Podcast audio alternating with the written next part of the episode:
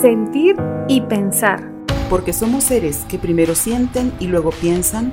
Porque podemos aprender a ser felices y el manejo de nuestras emociones es el puente para lograrlo. Hemos creado este espacio donde discutiremos temas que nos hagan sentir y nos lleven a pensar. Soy Susan Alvarado. Soy Leslie de León. Bienvenidos.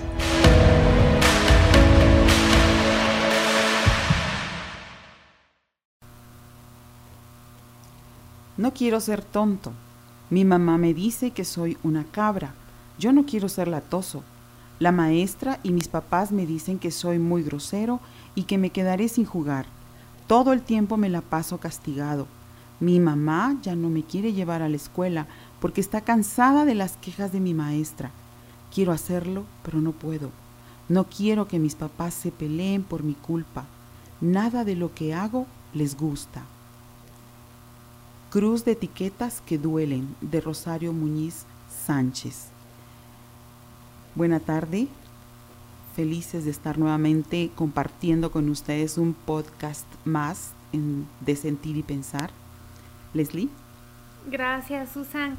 Nuevamente, como tú lo dijiste, emocionadas de compartir un nuevo tema que seguramente Em, es importante para todas eh, las personas que nos escuchan el trastorno por déficit de atención. Sí, Leslie, es un tema del que se escucha mucho, actualmente se escucha muchísimo del déficit de atención. Escuchamos de hiperactividad. Un niño que en la escuela es travieso, que en casa es travieso, inmediatamente se le etiqueta como hiperactivo. Exacto, y sin conocer a profundidad las, las razones. Antes que profundicemos en este tema, yo quisiera que tú nos explicaras qué es un trastorno. Muy bien. Un trastorno, bien.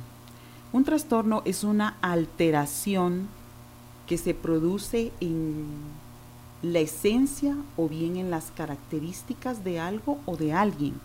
En el caso del déficit de atención, estamos hablando de la esencia o de las características de un niño. ¿Qué significa esto? Significa que esto hace a un niño un poco diferente. Porque estamos hablando de sus características, no de lo que el niño es, no en sí de lo que el niño puede llegar a ser, sino de lo que en este momento debería de estar haciendo de determinada manera, pero resulta que la hace de otra diferente. Y eso lo va marcando, lo va señalizando como alguien distinto a los demás. Muy bien, Susan. Así es, es un cambio o alteración que se produce en la esencia, como tú lo explicabas. Y sí, a veces eh, los padres de, de familia identifican ciertas características que su hijo o hija tienen, pero no saben exactamente qué es lo que está sucediendo. Y bueno, creo que es muy importante que toquemos este tema. Ya hablamos que es un trastorno, ahora hablemos qué es el déficit de atención. Claro. Bien, para marcarlo mejor dicho o, puntualizarlo ya. Vamos, voy a comenzar hablando de lo que un niño en esencia es, de lo que nosotros esperamos que un niño haga en determinada edad. Por ejemplo, sabemos que los niños son traviesos, sabemos que los niños en su esencia son inquietos, les gusta jugar, les gusta brincar, les gusta saltar, les gusta correr. No entienden mucho de límites, pero em, tampoco entienden mucho de miedos. Normalmente así es como se percibe un niño. Ahora, ¿Qué, sucede entonces con el déficit de atención? ¿Por qué, ¿Por qué se le llama trastorno entonces? si de todas maneras un niño corre, un niño juega, un niño salta, ¿qué lo hace diferente?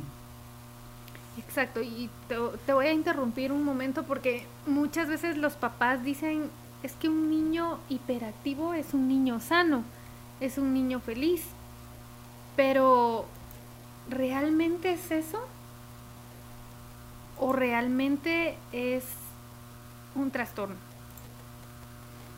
Bien, es un trastorno cuando afecta las esferas em, de la vida cotidiana del ser humano. Hablamos de la esfera social, la esfera académica, la esfera familiar, la esfera em, religiosa. Todas estas esferas se ven afectadas. ¿De qué manera? Bueno, si un niño normalmente juega, pues hay ciertos momentos en los que el niño por mandato del adulto le dice, bueno, ya, siéntate, cállate, escucha, espera tu turno, eh, pide permiso, pero hay ciertos niños que les cuesta quedarse sentados, parar de hablar, parar de correr, parar de tocar cosas, transgreden normalmente muchas normas que son normales a cierta edad y que deben permanecer sentados. ¿En qué momento, o mejor dicho, quién percibe más cuando un niño es, eh, está, está transgrediendo ya estas normas con más frecuencia? Pues esto sucede ya cuando el niño llega a la escuela, en ese ambiente en el que pues hay muchos más niños hay una maestra que está dando instrucciones y se espera que todos escuchen y sigan las instrucciones. Claro, las cumplan. Las cumplan, exactamente. Pero siempre allí nos damos cuenta que siempre va a haber alguien, puede ser un Pedrito, un Juanito, un Luisito, que se levanta de su silla constantemente que bota las cosas de la mesa. Que no puede estar en una actividad más de dos, tres minutos. No puede estar en una actividad más de dos o tres minutos y a veces es mucho eso. Constantemente habla, constantemente em, interrumpe a los demás, interrumpe a su maestra. Cuando la maestra da la instrucción, pues no termina de escucharla y ya está trabajando. Y luego resulta que el trabajo salió mal porque no terminó de escuchar la instrucción. Entonces, y, luego sucede, Leslie, que estos chiquititos no únicamente en la escuela se van a comportar así, porque al hablar con sus papás nos damos cuenta que también sucede en casa, que les cuesta sentarse a, a comer tranquilamente, que les cuesta jugar tranquilamente, que les cuesta ver un programa de televisión tranquilamente. Y luego van a la iglesia y resulta que en la iglesia también es difícil que se queden callados, que se queden sentados, que... El niño que habla mucho, porque siempre hay un niño que habla y habla y habla y no lo podemos callar. Habla y habla, interrumpe, interrumpe se levanta de su silla, es difícil que regrese a sentarse y si se sienta es uno o dos minutos y luego para arriba otra vez. A la hora de comer eh, se puede regar eh, las bebidas encima o, regarlas en la mesa de trabajo. Eh,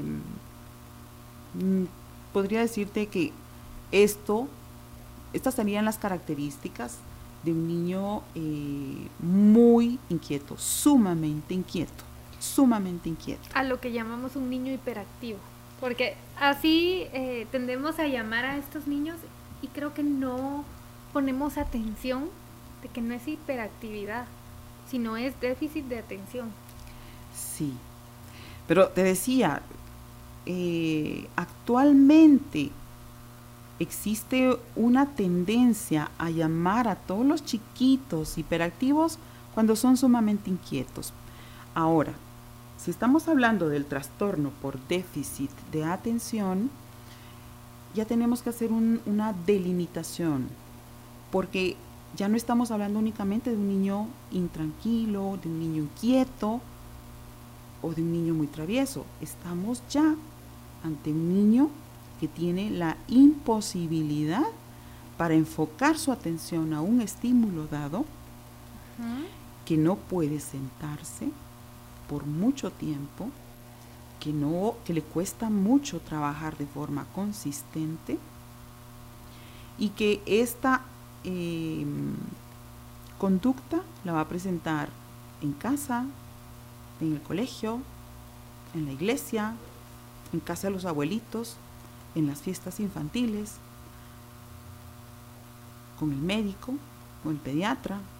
O sea, afecta todas las esferas de la vida del chiquito. Y luego, pues ya no únicamente la vida del chiquito, porque también afecta la vida de sus padres. Claro.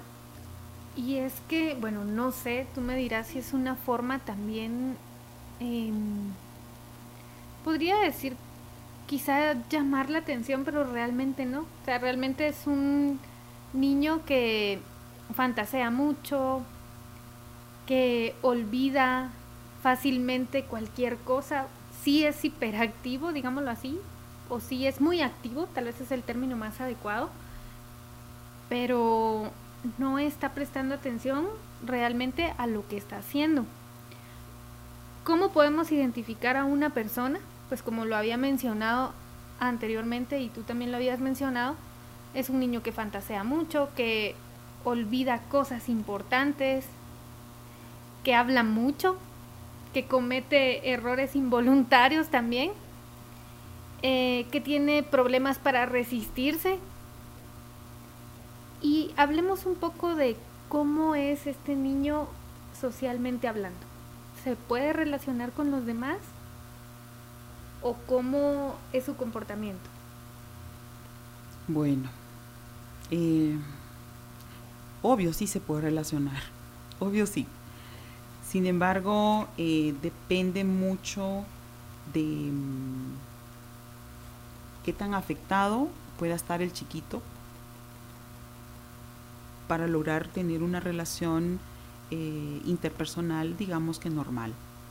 Pero, ¿cómo nosotros sabemos si estamos o no ante un caso, ante un niño que pueda tener déficit de atención? Pues como tú lo dijiste, son chiquitos que tienden a fantasear mucho. Pero, bueno, ¿cómo identificamos que un niño... Claro. Todos los niños fantasean mucho, ¿sí? Pero hay niños que tienden a ser muchísimo más fantasiosos. Olvidan o pierden cosas que son necesarias para su trabajo cotidiano. Que el lápiz, que el borrador, que el sacapuntas, que dejaron olvidado el cuaderno, el libro de no sé qué, eh, cosas que la mayoría sabe que son importantes para realizar su trabajo, pues las olvidan, las pierden, no las encuentran nunca. Normalmente se retuercen nerviosamente en su silla o se levantan constantemente hay niños que pues tú los dejas, les dices siéntate acá y ahí se quedan. Esto se mira mucho más en niñas, pero hay niños que sí se quedan sentaditos durante un tiempo bastante prolongado en su silla. Los chiquitos que tienen trastorno por déficit de atención, pues normalmente no pueden sentarse mucho tiempo también les cuesta esperar su turno. O sea, una fila, em, su turno para hablar. Es complicado para ellos esperar. Tener paciencia. No pueden esperar. Y por eso interrumpen constantemente a su maestra, a sus compañeros o bien eh, cualquier tipo de conversación que se pueda estar dando alrededor de ellos, la interrumpe porque ellos quieren participar en ese momento. Otra característica, les cuesta llevar el hilo de una conversación. O sea, no lo llevan. Elocuencia. No, el hilo de la conversación, el hilo, el hilo, lo que se está hablando. Entonces, están hablando, de repente, ¿de qué estábamos hablando? Claro, me perdí. Me perdí, lo siento. Y eso se mira mucho más en un adulto que en un chiquito. Y es que esto puede afectar también a los adultos, o, o bueno, si un niño eh, tiene déficit de atención, llega a la adolescencia, llega a ser adulto y continúa con ese trastorno. Pues sí. El 70% de los casos se resuelven en la adolescencia. Pero hay un 30% de que sigue siendo, que sigue teniendo síntomas de déficit de atención el resto de su vida. Wow. Además, hablan mucho, Leslie. Mucho, mucho. Y sí, yo creo que todos conocemos a más de una persona que le encanta hablar, le encanta hablar y habla y habla y habla. Sí, que le encanta solo que lo escuchen o la escuchen. Y habla de todo, y, y habla y habla. Pues puede ser una persona que tenga déficit de atención o que hayas tenido déficit de atención o, hiperactividad. O bien, si es, un chiquito, puede ser un chiquito que tenga eh, un trastorno por déficit de atención. Además, esto es bien peculiar, pero ya cuando estamos hablando del colegio, cometen muchos descuidos eh, involuntarios en la tarea. ¿A qué podríamos referirnos? A que no escucharon las instrucciones. Y esto, mira, lo, he visto muchísimo a la hora de los exámenes. No leen las instrucciones. Em, toman el test, el examen, leen las primeras palabras de las instrucciones y comienzan a responder al finalizar se dan cuenta que la instrucción decía otra cosa y han cometido muchos errores. Esto no se debe ni a mala voluntad, ni a que no saben. Claro, simplemente no le pusieron atención. No, pusieron atención. no pusieron atención en eso. Entonces cometen muchos errores así. Y esto pasa muchísimo con, con muchas personas, inclusive las personas adultas que tuvieron déficit de atención, eh, pues ya en su trabajo cometen muchos errores así de esa naturaleza. Pierden las llaves constantemente. Sí, olvidan contraseñas y bueno, ahora considero que sí, sí, los que ya somos adultos, creo que tenemos muchos distractores. La tecnología, el teléfono, las redes sociales, eh, bueno, son muchas situaciones que hacen a que seamos personas con déficit de atención, porque no nos enfocamos pero bueno, vamos a continuar con los niños porque pues precisamente para ellos es este podcast. Y vamos a continuar con el tema.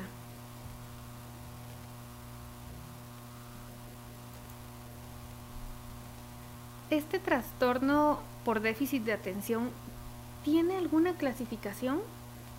Sí, por supuesto. Y eso depende mucho de, de cómo se ve afectada la, la vida del chico. Claro que tiene su clasificación.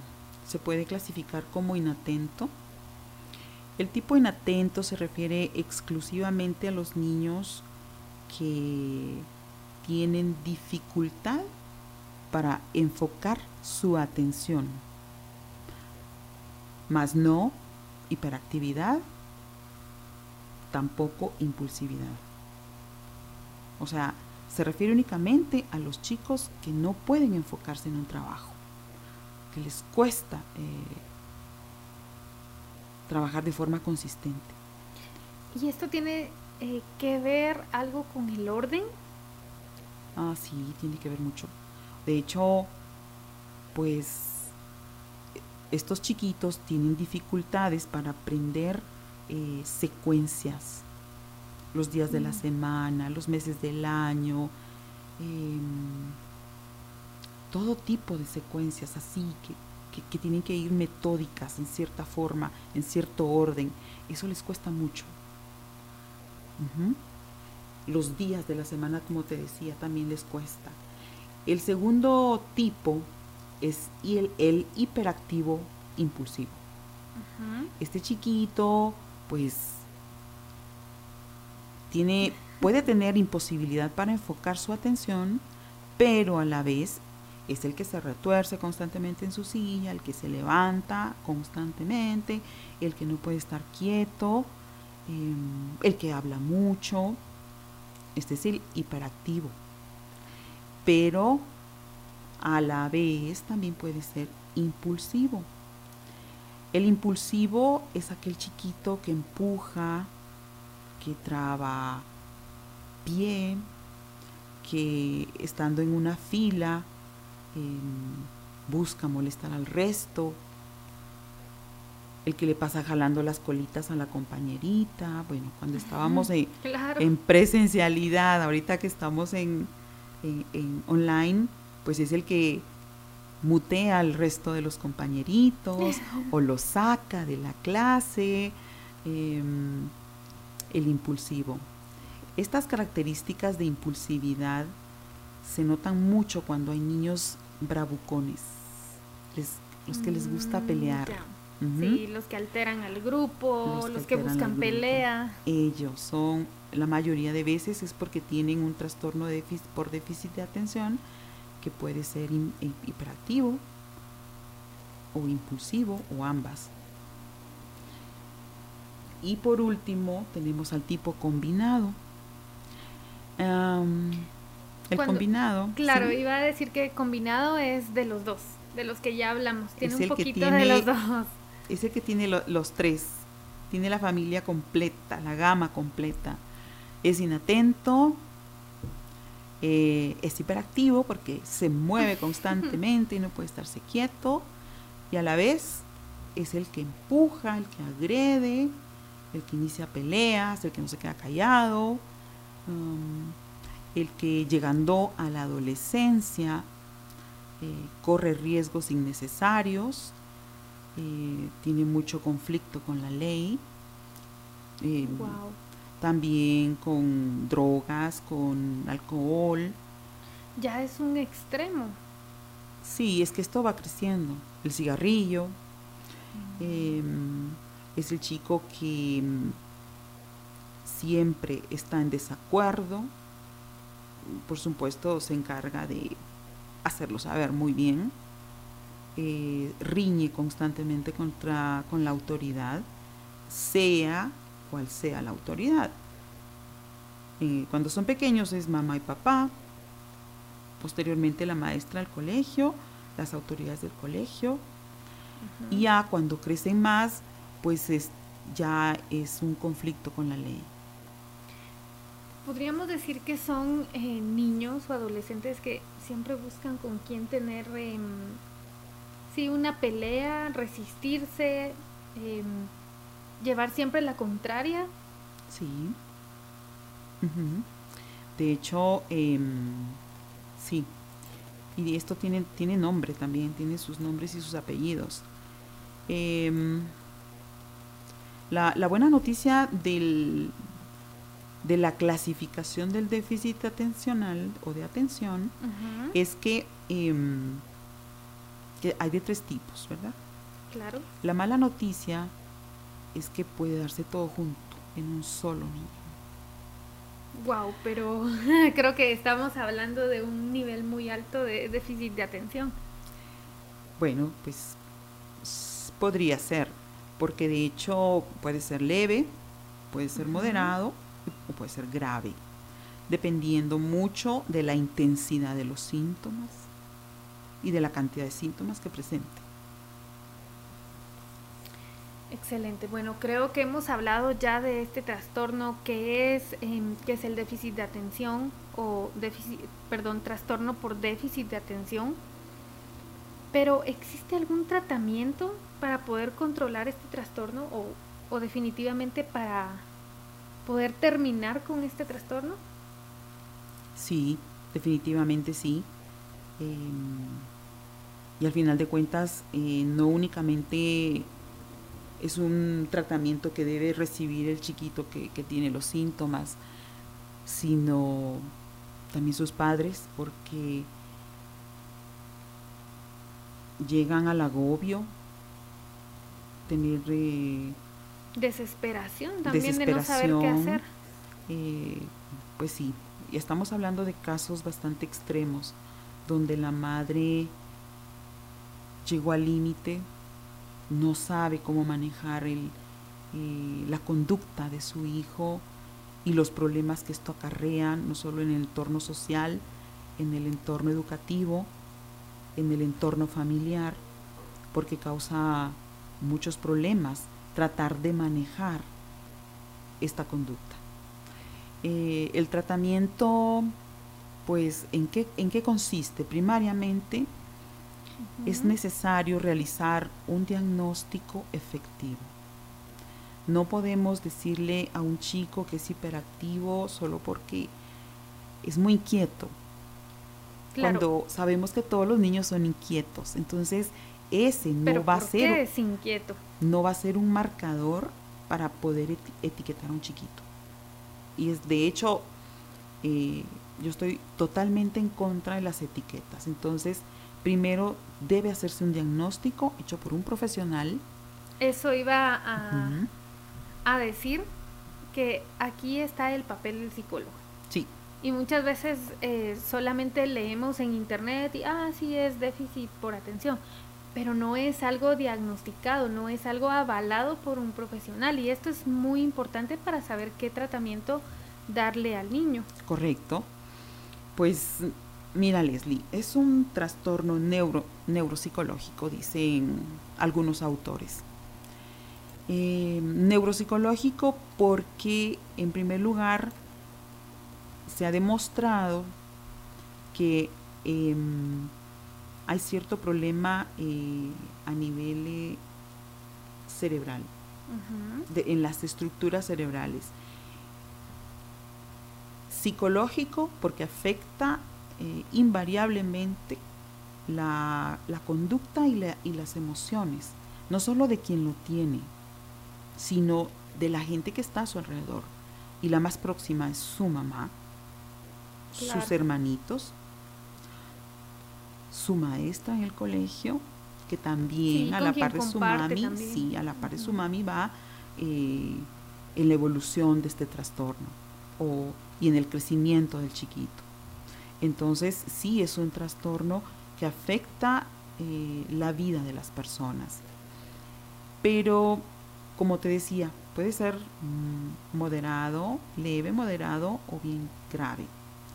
Eso también lo tiene que eh, determinar un profesional, en este caso un psicólogo o un psicólogo infantil o un psicopedagogo, que también eh, son profesionales sí, que han tenido eh, el estudio, la preparación para hacer el, diagnóstico pertinente.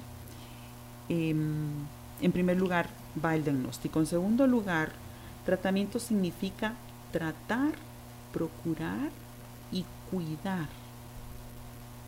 Eh, o sea, e, es, un... Es, una cantidad de cosas que tenemos que hacer. De pasos. De pasos, de procesos em, para ayudar a nuestros hijos que tienen un trastorno por déficit de atención. Y también hablamos eh, de algún tipo de medicamento existe para este trastorno o esto ya es para un caso muy especial? Sí, el tratamiento puede ser eh, también farmacológico, pero de hecho el tratamiento tiene que ser multidisciplinario. En este caso hablamos de psicólogo porque hay que trabajar la conducta, que la conducta es todo lo que vemos, todo lo que vemos. Eh, luego está la, emocionalidad de quien tiene el trastorno y quien lo rodea. Su mamá, su papá, sus hermanitos, su maestra también. Y mm, el área escolar. Claro, porque es donde más se desenvuelven. Cuando estamos hablando de, del área eh, académica, escolar, bueno, antes de la pandemia, pues también afecta al, conglomerado de, compañeritos en el, en el, colegio, en el preescolar o, o, ya en la escuela primaria donde se encuentre, porque sí se ven afectados sus compañeritos también. Y eh, cuando estamos hablando ya de los casos que son más graves, pues es donde ya interviene el tratamiento farmacológico y esto está a cargo ya no del psicólogo, sino de un médico, médico neurólogo o bien un médico psiquiatra que se encarga de hacer la evaluación pertinente y de eh, proporcionar el medicamento adecuado. Claro, y es que al final tenemos que comprender que la mayor dificultad del niño está en controlar su conducta, sus impulsos, que para él pues es difícil. A veces no mide las consecuencias. Así es, así es. Tratar de controlar su conducta, tratar de controlar sus impulsos, medir las consecuencias, son cosas que a los chicos les cuesta muchísimo hacer, muchísimo. Y, poner siempre a mamita del lado de es también complicado porque llega al punto del cansancio.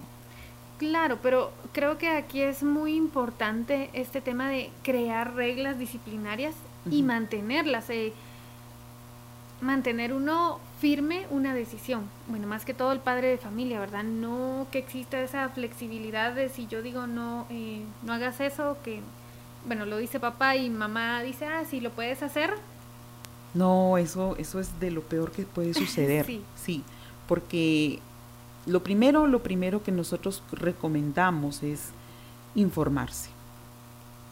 O sea, a los papás de los chicos que tienen déficit de atención, lo primerito que deben hacer es informarse sobre el trastorno.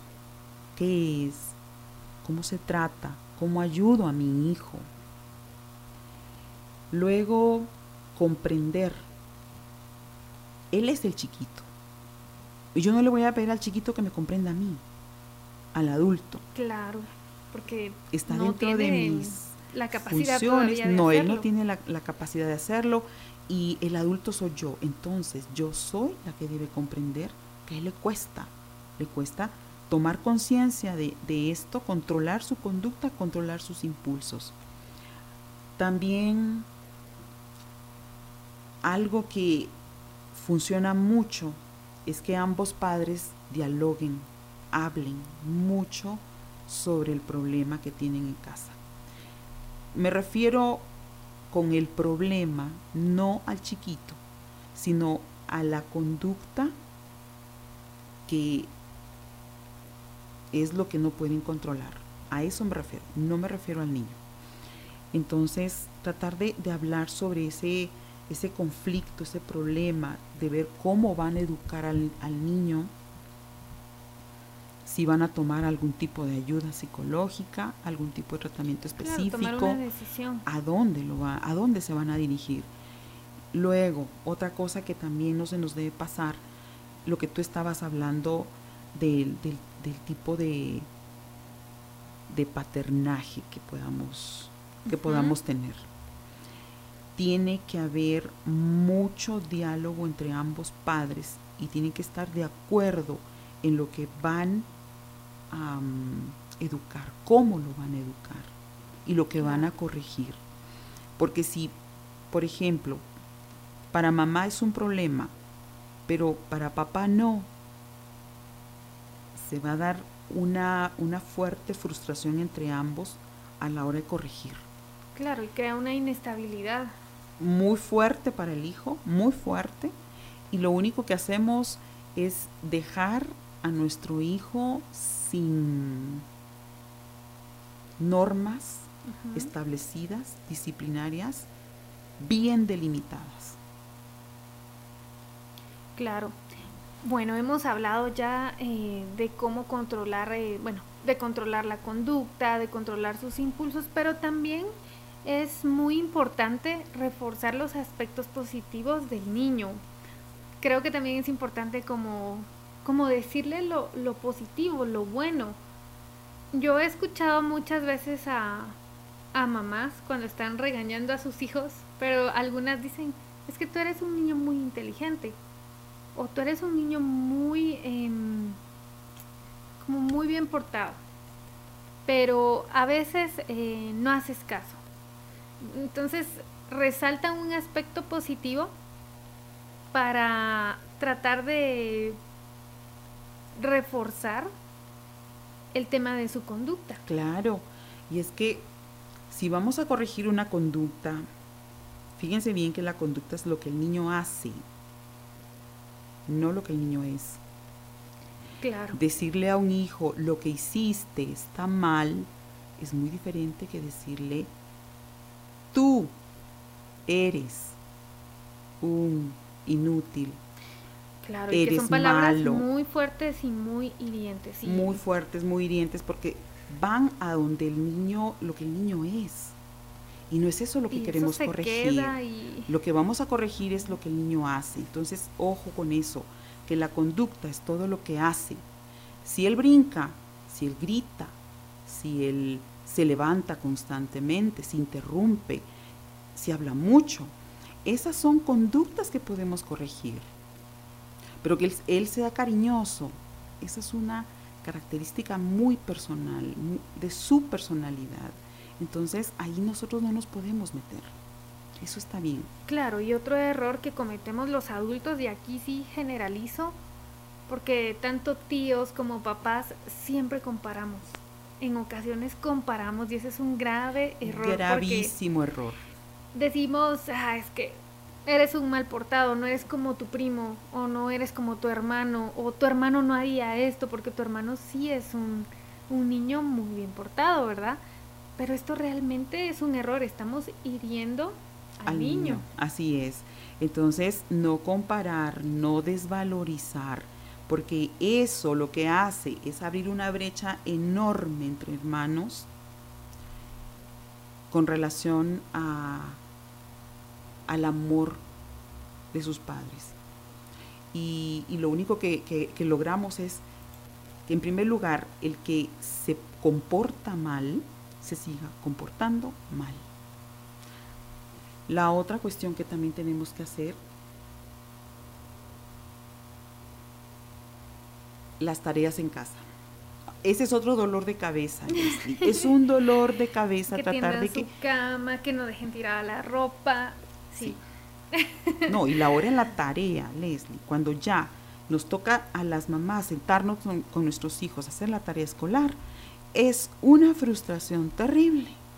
Así que, ¿qué podemos hacer en ese caso? Bien, dividir la tarea escolar en partes pequeñas a modo que, eh, nuestro chico no, no, se frustre y vaya concluyendo cada parte pequeña. Recuerden que si nosotros vamos a enseñar algo a nuestros hijos es que lo que hagan lo tienen que terminar, lo que empiecen lo deben concluir, sea lo que sea. Si van a ordenar los zapatos, hasta que lo terminen. Si van a levantar los juguetes, hasta que lo terminen. Claro, no dejarlo a medias. Y creo que eso lo mencionamos en un podcast eh, atrás, ¿verdad? Que hay que enseñarle a los niños a terminar porque si no se, bueno, cuando ellos crecen es una cultura o un hábito el que adoptan de dejar las cosas a medias. Dejar las cosas a medias. Y luego lo, trasladan al, a, su espacio de vida completamente. Entonces, y, más con estos chiquitos que pueden tener un trastorno por déficit de atención, tenemos que fijarnos muy bien que lo que van a comenzar a hacer lo deben terminar. Y ahí no hay vuelta de hoja. ¿Y qué podemos mencionar acerca de la comunicación entre padres e hijos? ¿Cómo debe ser esta comunicación para ayudar a este trastorno por déficit de atención? Para ayudar a nuestros chiquitos, la comunicación debe ser abierta, debe ser franca, debe ser una comunicación asertiva. Em, ya lo hemos dicho en varios podcasts, la comunicación asertiva, la asertividad paterna, pues es única y exclusivamente ser honestos con nuestros hijos, poner nuestros sentimientos, eh, hablar con empatía, empatizar con ellos, hacer, decir las cosas que nos gustarían escuchar a nosotros, enseñarles a nuestros hijos de igual forma ser empáticos con nosotros y tomar muy en cuenta lo que nos están diciendo. Porque muchas veces intentamos corregir una conducta o escuchar a nuestros hijos, pero tenemos el celular a la mano. Claro, ya nuestra atención no es 100% no es 100% para ellos, sino que está dividida y pretendemos que nos obedezcan. Entonces, no, tenemos que ser asertivos, asertivos, empáticos, em, muy consecuentes y hablar mucho con nuestra pareja, con nuestros esposos o esposas, porque tienen que estar ustedes bien compenetrados a la hora de poner las reglas que van a privar en casa. Claro, bueno, yo creo que todos los puntos que hemos mencionado para poder apoyar a, los niños son muy importantes. Y vamos a cerrar eh, con un último punto, que es acerca de los deportes. ¿Cómo los deportes o qué deporte nos podría, podría ayudar al niño a controlar este trastorno? Yo sugiero que sean los deportes eh, no los de equipo, Leslie, porque les, un chico con déficit de atención se pierde en un equipo. Y luego los demás no van a querer jugar con él y se va a sentir muy frustrado. porque es diferente. Sí, yo recomiendo que sea, por ejemplo, la natación, el karate les ayuda mucho con la disciplina. Eh, correr. Correr.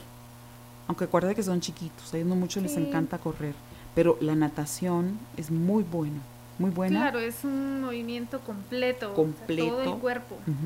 Y si tienen mucha energía, la sacan ahí. Igual, eh, como te decía, con, el karate también les ayuda mucho con la disciplina. Em, recuerden, es mejor em, elogiar el esfuerzo de nuestro hijo, premiar el esfuerzo de nuestro hijo y no eh, ponernos nosotros como los papás súper perfectos, que queremos eh, tareas súper perfectas. Elogiemos el esfuerzo, porque a veces nuestro hijo está haciendo un gran esfuerzo en producir la tarea que está, que está dando. Claro. Pero mm, puede que no, esté, que no esté muy bien hecha, pero si está dando el 100% de su esfuerzo, vale la pena premiar eso. Claro, y el niño aprende a cada vez hacer las cosas mejor si elogiaron un trabajo en el que quizá pues él sí puso su esfuerzo, pero no fue todo el esfuerzo, él va a avanzar y va a avanzar y va a continuar dando más de, él mismo, ¿verdad? Así es. Y bueno, para cerrar. Claro. la comunicación debe ser constante, especialmente con los cuidadores de sus hijos. Me refiero a docentes, Muy buen punto. tutores, abuelos inclusive, porque puede ser que los abuelitos estén quedando a cuidarlos. Sí, y pasan mucho tiempo también con ellos. Y em, los hermanos mayores también. Los hermanos mayores, sí, nos pueden apoyar mucho. Ajá. Entonces, mantener una comunicación abierta, constante, eh, y luego no ser tan flexibles en casa, tampoco intransigentes, pero no demasiado flexibles, porque los chicos mm, donde miran mucha flexibilidad em, pueden salir ganando. Claro. Bueno, Susan, muchas gracias por compartir nuevamente tus conocimientos en este podcast. Gracias, Sentir y pensar de SET Centro Educativo. Y bueno, es un gusto siempre, eh, no podemos verlos, pero sabemos que nos escuchan hemos estado observando las estadísticas y sabemos que son muchas personas las que, las que escuchan este podcast y realmente nuestro objetivo es apoyar. Apoyar no solo al padre de familia, sino también al niño, al estudiante, para que tengan una vida más eh, feliz, que aprendan a controlar sus emociones, que los papás aprendan a identificar los problemas de los niños. Y bueno, esperamos que les sirva y los esperamos en un nuevo podcast de Sentir y Pensar. Gracias Susan nuevamente. Así que te Hasta dejo la el siguiente. micrófono. Gracias, Leslie. Hasta la siguiente.